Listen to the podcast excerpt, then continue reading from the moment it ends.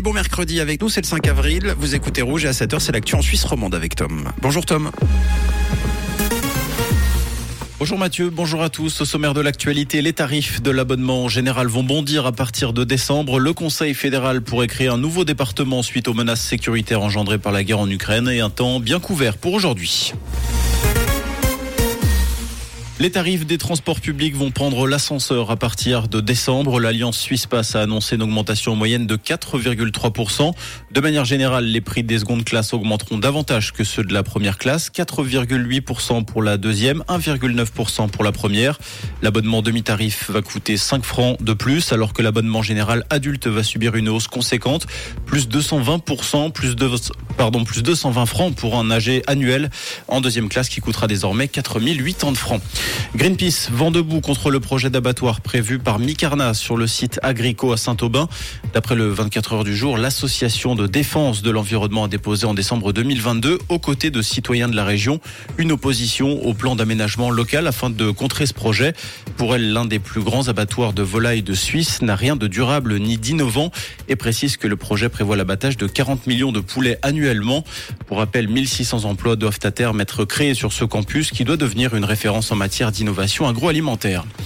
Le Conseil fédéral pourrait créer un secrétariat d'État à la politique de sécurité nationale et internationale face aux défis soulevés par l'invasion de l'Ukraine par la Russie. Cette demande émane de la conseillère fédérale en charge de la défense, Viola Amert. Les premières réactions lors de la consultation des offices au sein de l'administration fédérale ont toutefois été négatives selon la NZZ. D'autres départements ont notamment critiqué le manque de maturité du projet. Le Conseil fédéral doit se pencher sur le sujet lors d'une de ses prochaines séances. Donald Trump a plaidé non coupable après avoir été formellement visé par 34 chefs d'accusation. La justice new-yorkaise reproche à l'ancien président américain d'avoir orchestré une série de paiements pour étouffer trois affaires embarrassantes avant l'élection présidentielle de 2016. L'ancien chef d'État est néanmoins reparti libre sans contrôle judiciaire du tribunal de Manhattan, mais a dénoncé une insulte à la nation. Le chanteur Stromae a fait une croix sur ses dates de tournée jusqu'à fin mai, d'après un communiqué diffusé par l'artiste sur ses réseaux sociaux. Son état de santé ne lui permet pas de continuer de venir à la rencontre du public.